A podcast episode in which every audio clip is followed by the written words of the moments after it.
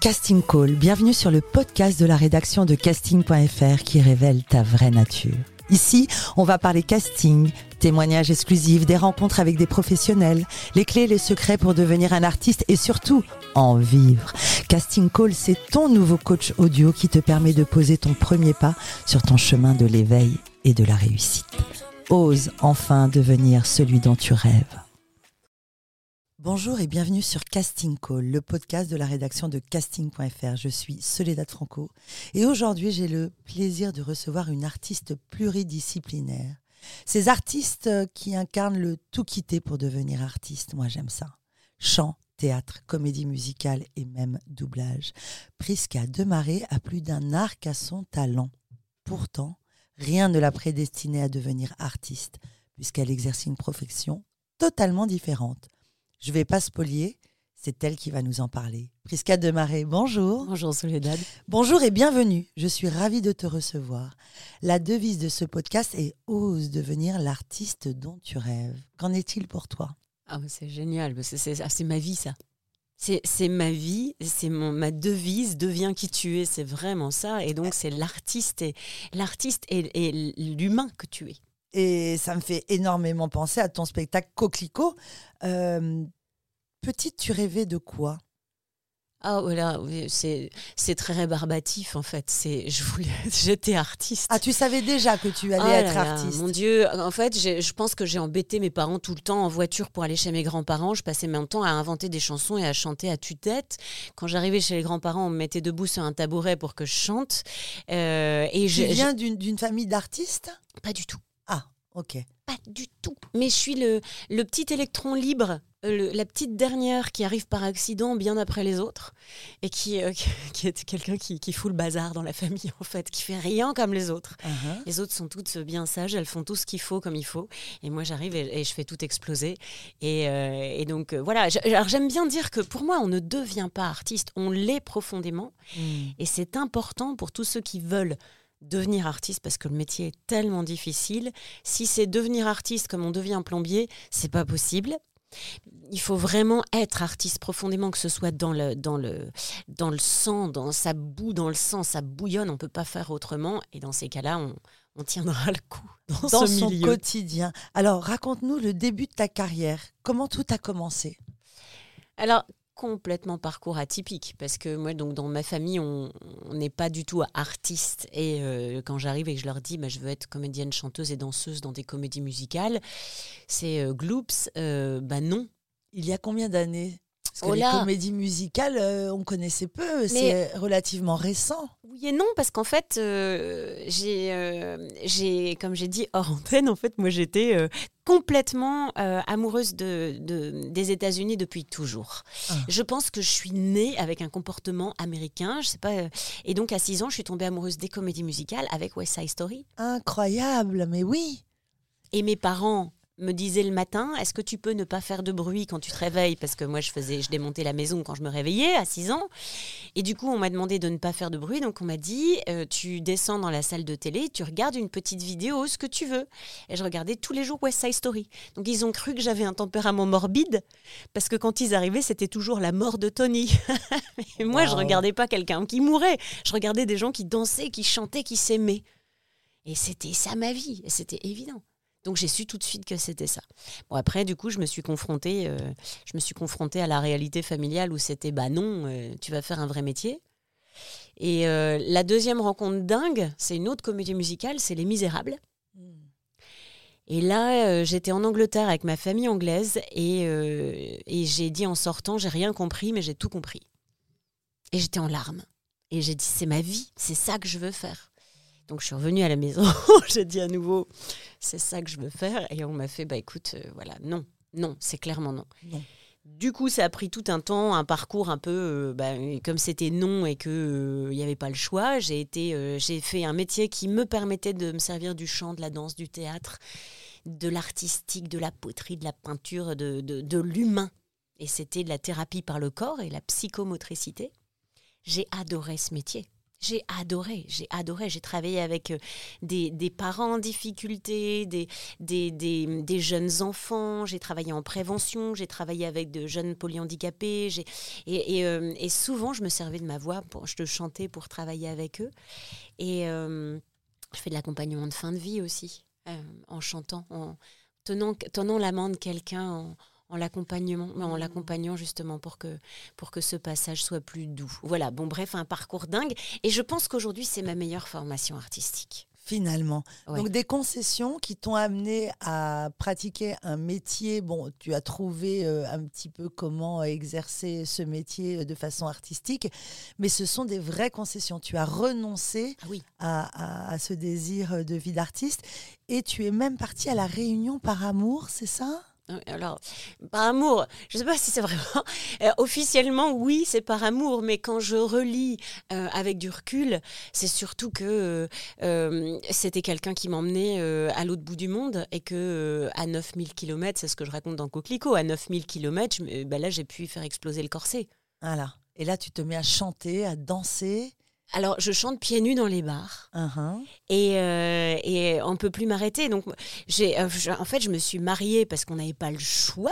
quoi, il fallait vraiment une femme devait se marier dans ma famille pour euh, pour être elle-même, avoir le droit d'être, d'avoir son rôle de femme. Et son rôle de hmm. femme, c'était de se marier, d'avoir des enfants. Et voilà, j'ai tout fait comme il fallait pas. Donc, je me suis quand même mariée et j'ai explosé là-bas. Et mon pauvre mari, il, il m'a suivi quelques fois dans les bars.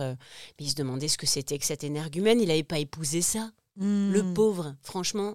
Si un jour il m'entend, je, pense que je dirais je suis désolée parce que franchement. Euh, Et tout ça, tu le racontes merveilleusement bien dans Coquelicot. Je ne suis pas une rose qu'on coupe pour la laisser mourir dans un vase. La devise du spectacle. Ouais. Je suis coquelicot. Libre et forte dans toute ma fragilité. Alors raconte-moi, je voudrais savoir ce spectacle merveilleux qui va. Là, c'est la dernière euh, jeudi. Ce sera passé quand le podcast sera euh, diffusé. Mais, mais, juin, tu seras tous les vendredis et tous les samedis au théâtre de la Contrescarpe à 21h. 21h le vendredi, 20h30 le samedi. Alors, ce, ce spectacle, raconte-nous, de quoi ça parle? Euh, C'est une urgence. C'est une urgence de, après avoir servi les rôles euh, déjà écrit pour d'autres. Euh, j'ai eu la chance de faire des super beaux rôles euh, en comédie musicale, qui était mon rêve. Et un jour, je me suis dit, j'ai envie de parler au public, j'ai envie de rencontrer le public, j'ai envie de, d'aller leur, leur parler de cœur à cœur. Et donc, ça parle de... on part de mon expérience de vie. Et petit à petit, on retourne le miroir avec beaucoup d'amour envers le public pour dire bon là c'est bien gentil, on parle de moi et on se marre depuis tout à l'heure, vous foutez bien de ma gueule et c'est bien, c'est le but. N'empêche qu'on parle de vous aussi et c'est vraiment un hymne à la joie, un hymne à la vie, un hymne à être soi. Et la, grande devise, c'est deviens le coquelicot que tu es c'est deviens qui tu es. C'est euh, cette petite fleur qui pousse là où elle a envie et pas là où on la plante et, euh, et qui est euh, une tache de couleur au milieu d'un champ de blé, de, de, blé jaune. C'est une tache rouge au milieu d'un champ de blé jaune. C'est le, c'est le mouton, euh, le mouton à cinq pattes. C'est le, c'est celui qui, celui qui s'autorise à être. Celui qui s'autorise à être. Alors tu as entièrement écrit ce spectacle et tu es, tu as un mécène. Raconte-nous ça, c'est extraordinaire. Euh, raconte-nous cette rencontre. Alors comme je fais un peu tout à l'américaine, sans le vouloir à la base, euh, j'ai pas trouvé de producteur pour lancer Coquelicot. Et euh, un jour, j'en parle. D'abord, j'avais rencontré, c'est donc c'est une femme, Véronique Blanchet, qui est ma mécène. Et euh, on s'est rencontrés sur une plage en vacances avec des amis. Et elle me regardait avec une tête tellement sérieuse que je me suis dit, elle, elle m'aime pas. elle, elle m'aime pas, je m'en fous, je l'aimerais quand même. Et ça a été une rencontre euh, artistique, philosophique, psychologique. C'est un grand ponte en médecine, uh-huh. puisqu'elle a accompagné la fin de vie, la, douleur. Euh, et aujourd'hui, elle est à la retraite. Et on a toute cette recherche, cette quête de l'humain en commun. Hmm. Et c'est une femme qui adore l'artistique, donc elle écoute énormément de musique. Et voilà, elle, est, elle était venue voir mon premier seul en scène et, euh, et elle m'a dit écoute, euh, moi je veux produire ce spectacle. Je viens d'hériter, donc je produis ton spectacle. Et là, elle s'est lancée dans cette aventure folle. Je pense qu'il y a des jours où elle doit se demander euh, pourquoi elle s'est jetée là-dedans, parce que c'est tellement complexe. Elle a monté une boîte de prod. Elle est incroyable. Mais c'est une chance unique. C'est hallucinant. C'est hallucinant. Elle a vu le spectacle, je sais pas, une, une vingtaine de fois. On, on l'a monté, euh, donc là, on est à la 47e. Et, et euh, elle, est, elle est tout le temps là, elle regarde, elle suit, elle me booste quand, quand je me dis oh là là, c'est compliqué, est-ce qu'on va y arriver? Elle y croit quand moi j'y crois plus. Et, euh, et voilà, et elle, elle continue. Et c'est une rencontre hasardeuse sur la plage. Non, j'allais, j'allais, euh, en fait, j'allais à un pique-nique et j'avais pas envie d'aller à cette soirée. Euh, j'étais bien, euh, bien chez moi en, famille, en vacances, et je me suis dit, on, on m'a appelé en disant, mais viens, il y a un super pique-nique sur la plage. Et j'avais pas envie. Et donc j'y suis allée. Et en plus, il faisait froid ce jour-là sur la plage. Donc vraiment, ça me gavait d'y aller. Et, euh, et elle aussi, ça l'a gavé. Donc elle était dans un coin avec sa chienne et moi j'étais dans un, dans un coin avec la mienne. Ah, génial. Et, euh, et la mienne, en plus, a sauté sur la sienne. La sienne a eu peur, elle s'est barrée. Donc euh, ça a été vraiment une rencontre un peu hasardeuse au début. Et finalement, ça a été extra, quoi. Revenons à ta carrière. Tu as eu des rôles extraordinaires dans des magnifique comédie musicale. Tu as notamment obtenu un rôle mythique, celui de Grisabelle, oui. le rôle principal dans la version française de Cats au théâtre Mogador. Ouais. Euh, comment as-tu décroché ces rôles? Tout d'abord, avais-tu fait une formation? Tu t'es formée à la comédie musicale? Oui, quand je suis, en fait, quand je suis revenue à Paris, donc quand j'ai quitté La Réunion, euh, j'avais fait du coup de la radio, euh, beaucoup de chants là-bas, des concerts, et j'avais fait euh, une comédie musicale. Il fallait que Puis tu quittes Paris pour pouvoir t'exprimer. C'est-à-dire que sur l'île de la Réunion, là où personne ne te connaît, tu as osé exprimer ton talent. Et... J'ai eu un culot incroyable ouais, là-bas. Ouais. Loin des regards parisiens, loin de ta vie française. C'est ah oui. fou. Hein et là-bas, j'ai rencontré, en plus, j'ai fait plein d'interviews euh, d'artistes euh, mm -hmm. de métropole, hyper connus. Et euh, à chaque fois, ils me disaient Mais qu'est-ce que tu fais? Et là, tu. Si tu, veux, si tu veux grandir, tu vas être obligé de t'exporter. va à Paris, forme-toi, reprends tout à zéro. Et j'ai quitté mon, mon boulot de psychomotricienne que j'adorais. Et je suis partie. alors là, pour le coup, j'ai suivi par amour. Ah. Ouais, je suis rentrée par amour et en me disant euh, qu'est-ce que qu'est-ce que je vais faire à Paris? J'avais peur c'était euh, en fait moi je suis de Lille à la base Lille l'île ah, d'un Schnorr très bien je suis une ch'ti ouais. Et j'avais peur de Paris c'était trop grand c'était euh, effrayant il faisait froid je venais de la Réunion du coup entre temps donc euh, et, euh, et j'ai fait j'ai été à l'école de Raymond Aquaviva en théâtre ouais génial Raymond et, euh, et j'ai pris plein de cours particuliers de chant et, et au fur et à mesure bah, je me suis lancée dans les castings. Alors, premier souvenir de casting, tu t'en rappelles? Le premier, euh, alors c'est avec Elie Chouraki. Uh -huh. J'arrive en finale du casting avec Elie Chouraki. Et il est venu me voir. Alors moi, en plus, comme je chantais pieds nus à la Réunion, à chaque fois que j'arrivais en casting, j'enlevais mes chaussures, je me mettais pieds nus. J'avais toujours la même, la même. Euh, je m'habillais tout en noir avec euh, vraiment. J'étais, j'osais je, je, ma fragilité. C'était pas forcément la bonne chose à oser. Et, euh, euh, Chouraki m'a regardé en me disant, je l'avais fait pleurer en chantant. C'était pour Gladiator, la comédie musicale. Mmh. Et il venu me voir en me disant T'es venu te mettre dans un milieu tellement difficile, ça sera tellement dur. Je te souhaite plein de courage, mais je voulais oh. juste te dire que tu viens de me faire pleurer, tu m'as ému à un point dingue et t'as vraiment quelque chose de dingue. Ne lâche pas, mais je ne peux pas te prendre. Mm. Le casting était déjà sans doute fait, mm. et euh, mais j'ai jamais oublié ça. Mon premier casting à Paris, c'était, j'ai terminé. Euh, dans les, dans les, plus, les, quoi, les plus gros castings. C'était énorme. On était filmés. C'était, c'était hallucinant, le final. Et Cats, 2015-2016 Ouais, alors là, c'est, euh, c'est pareil. C'est une histoire hallucinante. Et je, je me dis qu'aujourd'hui, je n'aurais plus je, ne réussi, je n'aurais pas réussi avec les méthodes actuelles, je n'aurais jamais eu ce casting-là.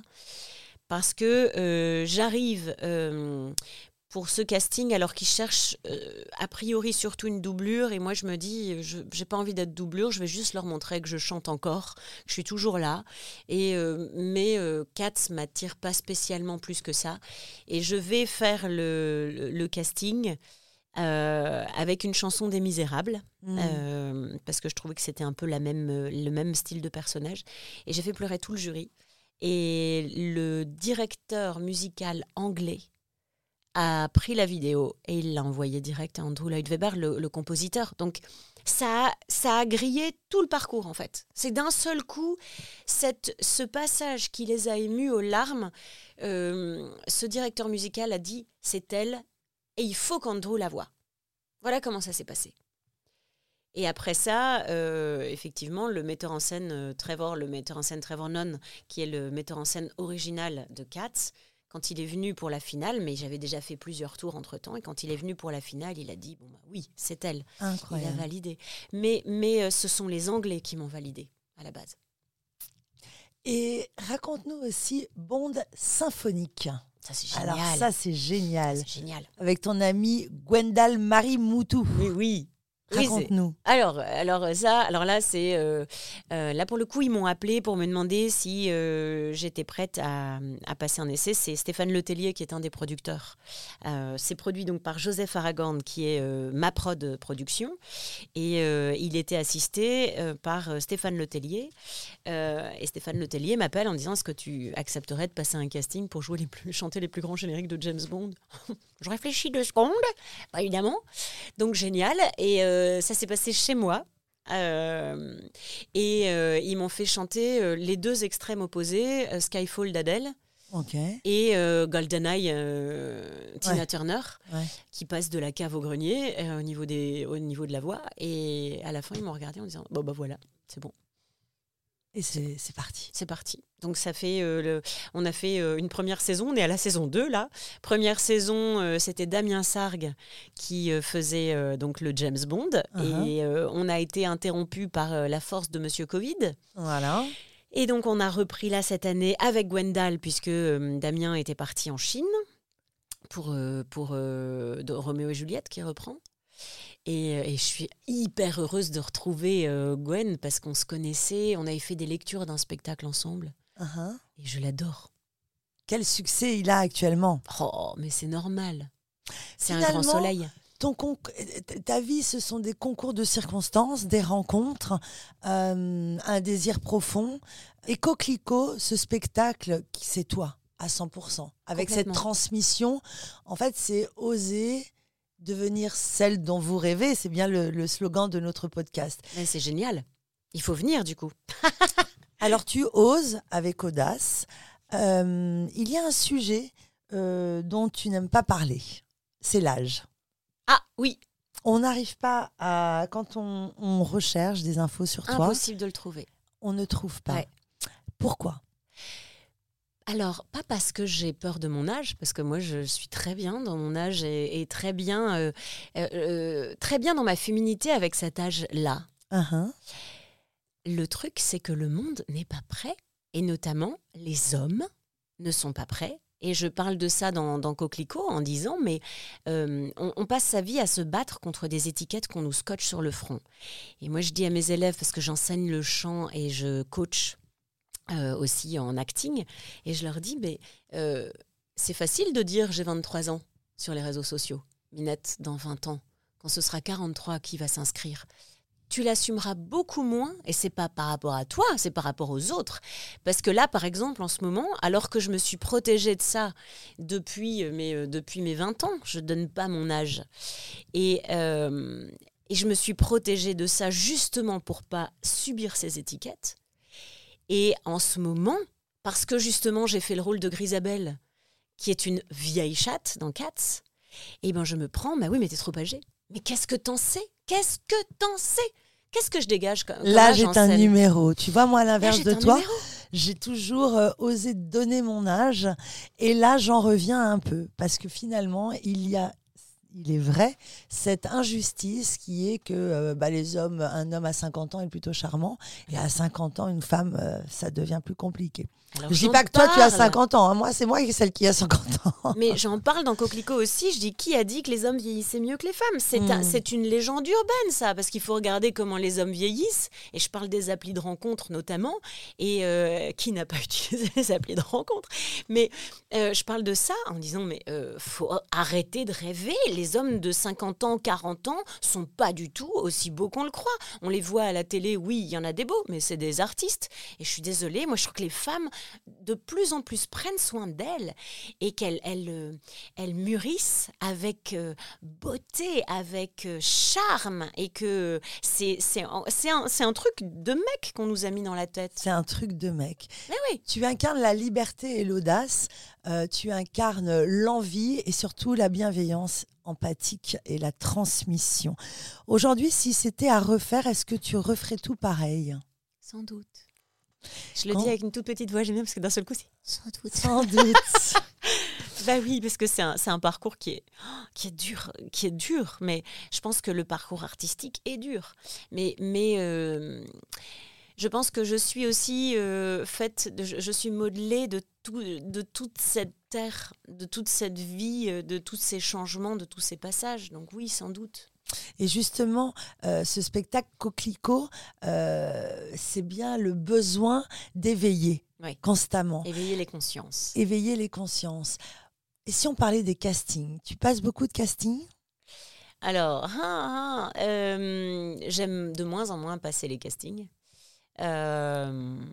Parce que tu as quand même choisi, tu, tes débuts, c'est la comédie musicale, Ouais. qui était peu. Ouais. Être un artiste pluridisciplinaire en France, c'est pas facile. Tu sais que les Français, on aime bien mettre les gens dans les cases. Oui. Donc on connaissait peu ce métier. euh, être bon dans les trois disciplines, c'est compliqué. Des directeurs de casting dans la comédie, comédie musicale, Bruno Berberes, enfin il y en a peu finalement. Mhm. Euh, Qu'en est-il aujourd'hui Et quel type de casting? Tu passes des castings pour en tant qu'actrice, en tant que comédie musicale Quels sont les castings que tu passes? Alors, euh, là en ce moment, j'ai arrêté les castings très longtemps. Euh, là, je me suis remise il n'y a pas longtemps. Ça a été une claque magistrale. Mais alors, magistrale. Parce que un peu comme euh, on, nous a, on nous a fait croire que euh, quand le Covid, euh, quand, quand il y avait le Covid, tous les prix ont augmenté dans les magasins. Et on nous a dit, vous inquiétez pas, ça va redescendre après. Non, ça ne redescend pas. De la Hmm. même manière, quand on arrivait sur un plateau télé pour faire un journal télé, etc., on nous a dit il n'y a plus de maquillage, il n'y a plus de coiffure, mais vous inquiétez pas, ça va revenir après les castings. Après les castings, après, les, après le Covid. Le maquillage est revenu, pas la coiffure. Il y a quand même beaucoup de gens qui ont été mis dehors. Et bien de la même manière, on s'est retrouvé à euh, pendant le Covid, on va faire des castings par vidéo. Vous inquiétez pas, ça va revenir comme Les après. fameuses self-tapes. Voilà, moi j'appelle ça des sex tapes parce que c'est complètement, c'est, c'est, c'est, euh, c'est, ah, je suis en colère. C'est l'ouverture à n'importe quoi. C'est-à-dire que euh, le directeur de casting qui regarde ça, il a tout pouvoir. Hmm. Je me fais pas d'amis en disant ça, hein, mais tant pis parce que j'en ai déjà. euh, tant pis. Euh, a tout pouvoir. Si j'ai, je me souviens d'un casting que j'ai fait euh, euh, en 2005. J'avais été euh, faire un casting pour euh, Sol en cirque. Le directeur de casting, je dirais pas qui c'est. Directeur de casting ne voulait pas me voir parce que euh, il, il avait euh, décidé, il m'avait dit de toute façon, toi, tu as une voix à la Judy Garland, donc c'est pas à la mode. J'ai fait bah, merci parce que moi j'adore. Ouais. donc si c'est si c'est ça le, le- être Ouais. nul, merci. Et euh, donc il voulait pas que j'aille à ce casting-là. Et ma prof de chant connaissait l'auteur. De- des chansons de Sol en cirque. Il y en a une notamment que je reprends dans Coquelicot, euh, qui est La Tordue, c'est magnifique, c'est Jean-Marie Lot. Et donc, elle connaissait Jean-Marie Lot, qui prenait des cours chez elle. Donc, elle a réussi à me faire passer au casting. Et je suis arrivée euh, à un deuxième tour, devant, directement, euh, le metteur en scène, Jean-Louis Grinda, et Jean-Marie Lot, l'auteur. D'accord. Et euh, les deux me regardaient bouche bée parce que je chantais La Tordue de Jean-Marie Lot. Et lui, il était ému aux larmes en regardant ce que je faisais. Alors que le directeur de casting était blasé, me regardait en faisant Oh là là, qu'est-ce qu'on s'en fout de ce qu'elle fait Et il les a regardés en faisant Ah mince, Hmm. j'ai été prise, non pas pour jouer ce rôle-là, mais pour jouer quelque chose de plus énorme à Liège, parce que le metteur en scène m'a appelé en me disant Je te prends pas sur celui-là parce que je te veux dans Titanic à Liège. Et si ça s'était arrêté à donc les self-tapes aujourd'hui, euh, je n'aurais pas pu passer, je n'aurais jamais été prise. Mais de la Mm. même manière, le, le, à Cats, je n'aurais jamais été prise parce que j'aurais pas été vue par les Anglais. Hmm. Et de la même manière, euh, pour, pour, euh, Avenue Q, le directeur musical a dit euh, en sortant en finale de, ca- de, de casting, donc on, faisait, on faisait six tours à l'époque, les castings, ça durait euh, deux mois. Et donc on faisait six tours, huit tours de casting.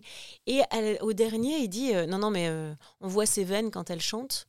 Du coup, euh, elle tiendra pas. Vocalement, elle tiendra pas. Ça va craquer. Bon, finalement, la prod a décidé que c'était lui qui partait. Et moi, j'ai été prise. Mais sur une... si c'est lui qui avait décidé sur une vidéo, je pouvais pas me défendre. Donc, c'est pour moi, c'est la porte ouverte à tous les excès, à tous les abus de pouvoir. Et, et dernièrement, j'ai envoyé une vidéo où euh, il me semble que le rôle, euh, franchement, je ne voulais pas arriver en finale, moi je voulais juste avoir la possibilité d'aller à un premier tour. Pour un rôle qui est tous les gens qui me connaissent disent c'est évident que tu peux aller faire ça sans problème. Ben, j'ai même pas eu accès à un premier tour. C'est-à-dire qu'on m'a juste envoyé un mot en me disant euh, si vous n'avez pas de nouvelles au 27 mars, c'est que vous n'êtes pas retenu. Mais je me dis, mais normalement, avec le CV que j'ai, j'aurais déjà dû être convoqué par un directeur de casting qui fait son travail. Je suis en colère et je me grille en disant tout ça. Mais en même temps, je me grille pas parce que de toute façon, voilà. Mais s'il avait fait son travail, il hmm. disait déjà, je vous amène une, vingtaine de nanas qui sur Paris peuvent faire ce rôle. Hmm. Et après, effectivement, on peut passer par les, les self-tape pour découvrir des gens parce qu'on est trop nombreux sur le marché. Mais là, mais à, quelle heure euh, je, qui dit Alors moi j'aime bien, je veux bien savoir pourquoi j'ai même pas accès. Ça veut dire que je suis euh, en fait, quand, une self-tape, normalement, c'est pour, euh, pour voir ceux qui sont capables ou non d'aller à un premier tour. Bien sûr. Ok, donc j'ai mis, bon bah d'accord, donc j'ai diminué de niveau au point de ne pas avoir accès au premier tour. Mais... Et tu sais qu'en Angleterre, on est obligé de faire un retour à l'artiste qui envoie son self-tape. C'est terrible de se, de se filmer soi-même, de chercher la lumière, d'envoyer et de ne pas avoir de réponse. Ça, c'est le plus difficile, je crois. C'est terrible. Et en plus, d'un seul coup, on doit être, on doit être cadreur, on, euh, fait la prise de son, on fait, on fait la lumière, on fait le maquillage, on fait la mmh, reprise. Quand, on, quand on arrive, euh, en plus, c'est si je passe un casting, moi, je viens avec euh, un, un choix d'interprétation c'est mon choix, c'est ma prise de décision sur ce moment-là. On ne peut hmm. pas interpréter de mille, façons différentes en arrivant à un casting. Je fais une proposition. Elle est fixée sur la, sur la vidéo. Elle est fixée. Alors que le but, justement, normalement, à un casting, c'est de dire, tiens, elle, elle a amené ce choix-là, mais est-ce qu'elle est capable de faire un autre? On va effrayer nos auditeurs alors qu'on est sur le podcast Ose devenir celui dont tu rêves. Alors, d'après toi, Priska, quelle est la solution? Toi, tes castings, tu les décroches où, par exemple? Tu as un agent? J'ai pas d'agent depuis très longtemps parce que à chaque fois je me suis pris. Soit j'avais des petits agents qui venaient, je disais mais je, je vais vous apporter plus que vous allez m'apporter. Et quand j'allais voir les agents qui m'intéressaient, eux me répondaient mais vous n'avez pas de name, donc on peut pas vous prendre. Donc ça fait des années que je fais 100 et du coup je me bats et je suis très bien.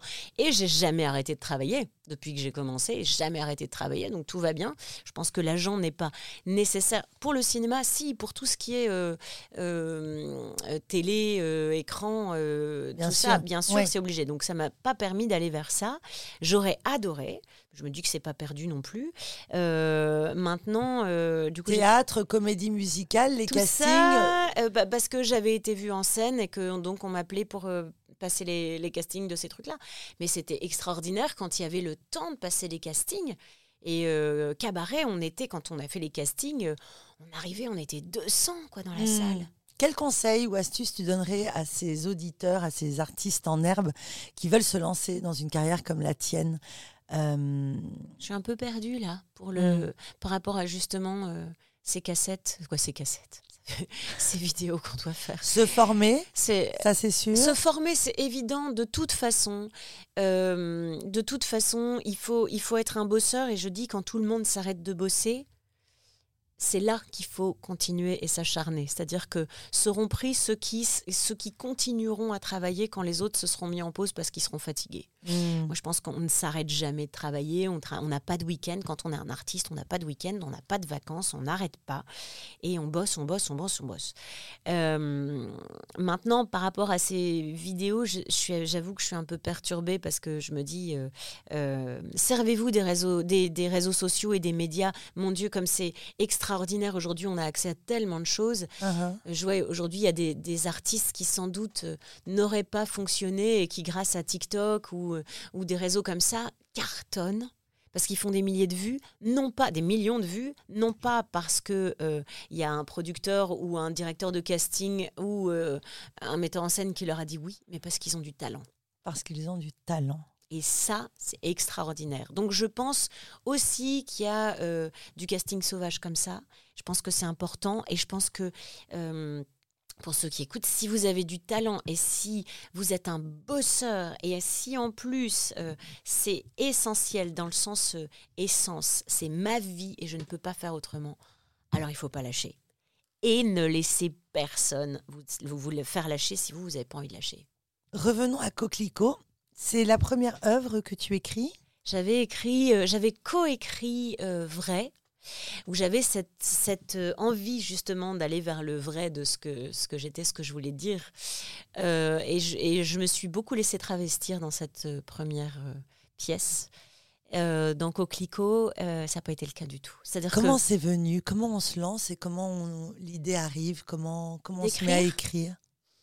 Alors, sur Cats, j'avais bossé dans Avenue Q avec Bruno Gassio, Ouais.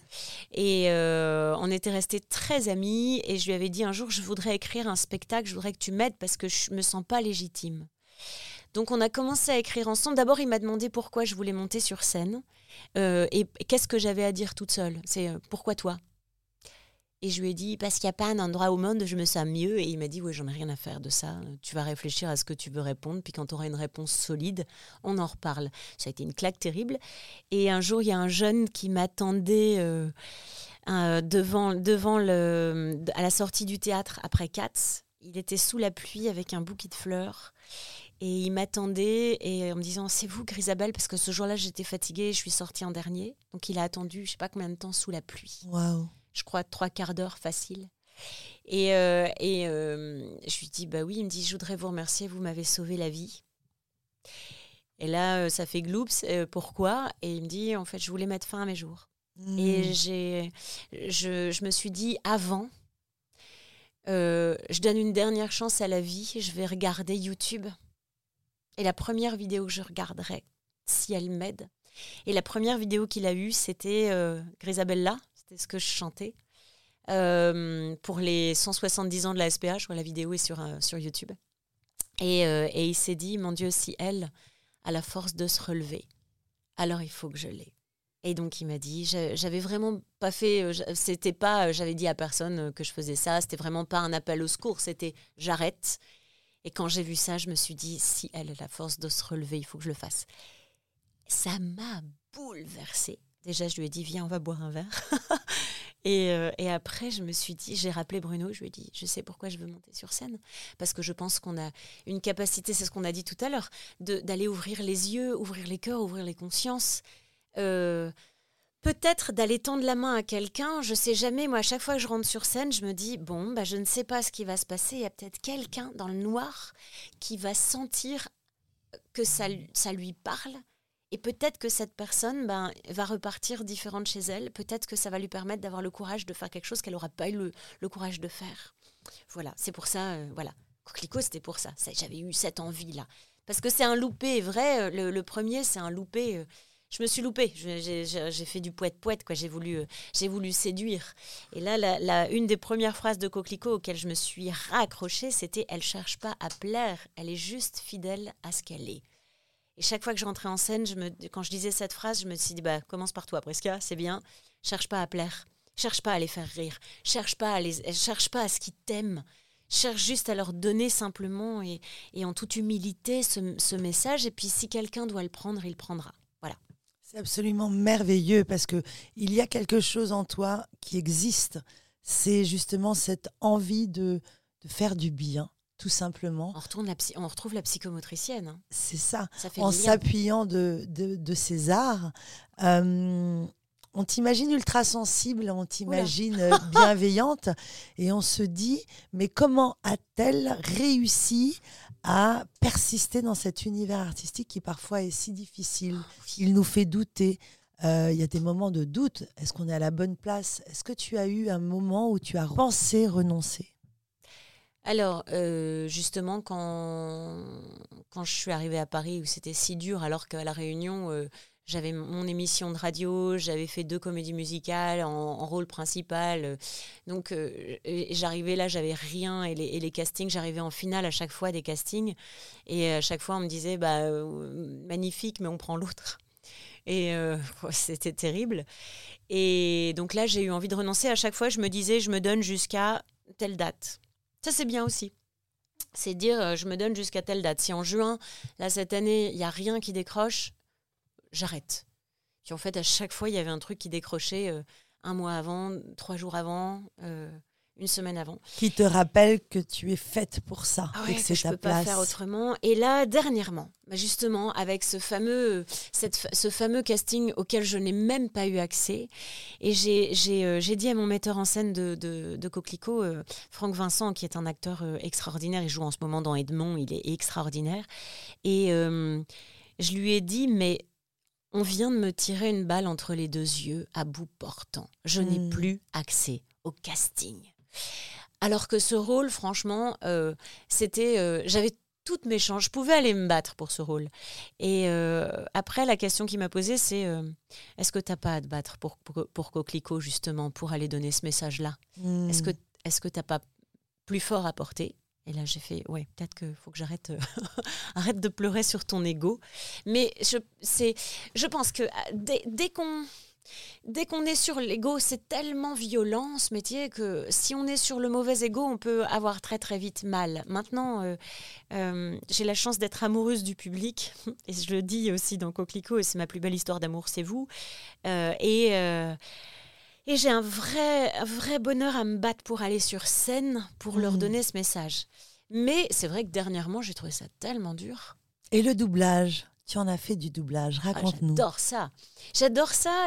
J'ai moins de métier euh, dans le doublage parlé que le doublage chanté. Parce que le chant, c'est vraiment mon, mon dada et mon, c'est ma grande force. Mhm. Euh, du coup, euh, on est venu me chercher plusieurs fois pour ça. Alors au début, j'étais un peu SOS chanteuse parce que quand, quand les... Tu entends ce que tu viens de dire On vient on est venu me chercher. Oui.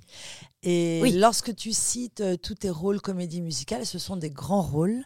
Lorsque tu es devant euh, un jury ou un directeur de casting, il s'émeut aux larmes. Euh, et pardon de t'interrompre, mais souvent, tu es en haut. Et tu vois ce que je veux dire? J'aime bien, l'idée, mais Et, et, et, mais c'est pas assez. J'ai l'impression. Bah, c'est durer qui est dur. Voilà. C'est durer qui est dur. C'est ce que c'est pareil, ce que je dis toujours à mes élèves. Euh, L'accident, euh, le rôle magnifique qui arrive, ou même la célébrité. Euh, Axel Red, elle est devenue quoi aujourd'hui? C'est terrible, c'est toujours l'exemple que je donne. Hmm. Mon Dieu, que j'aimais cette chanteuse extraordinaire. Je me souviens de l'entendre un jour dans une émission dire J'étais prête bien avant, ça faisait longtemps que j'étais prête. Et quand elle dit ça, elle est au top. Et hmm. aujourd'hui, elle est où? Et, je dis toujours attention, euh, le, but c'est de durer.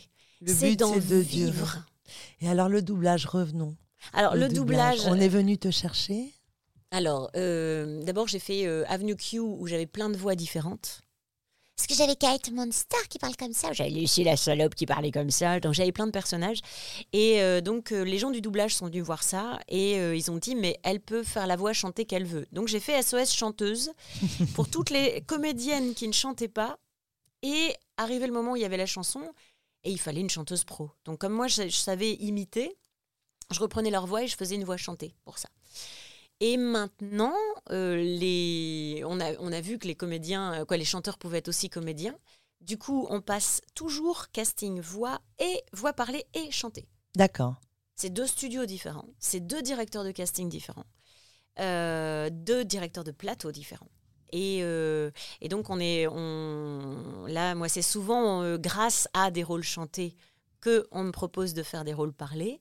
Le dernier que j'ai fait, c'est Malvina Monroe dans Il était une fois deux, où là, je me suis éclatée. Le personnage, je suis rentrée dedans euh, avec Barbara Tissier comme directeur de plateau extraordinaire. Et je suis rentrée dedans comme dans un gant.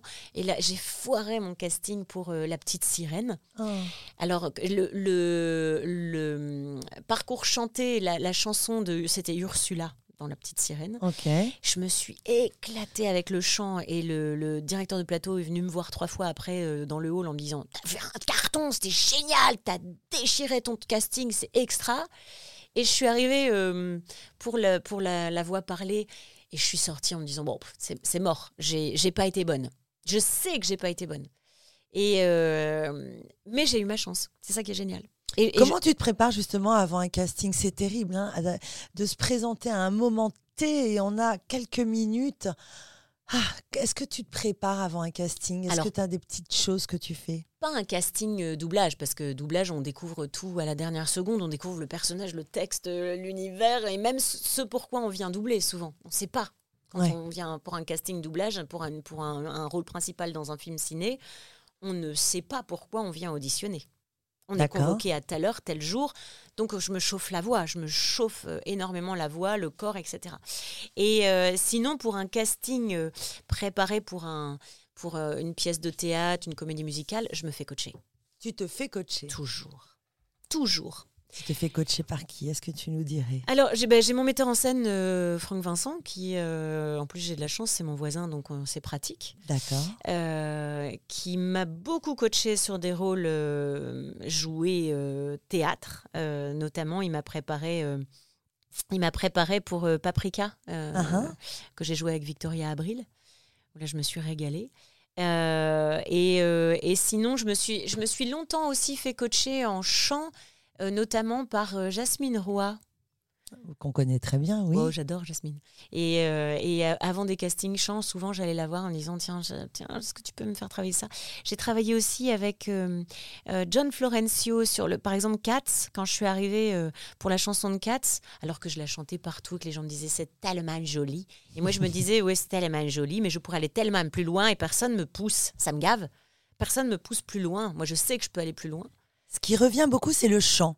Tu es une chanteuse. Ah, j'adore ça. Pendant Et longtemps, je as- n'osais pas le dire que j'étais chanteuse. ouais, ça me paraissait. euh, ça, ça, ça s'entend. Ça s'entend beaucoup.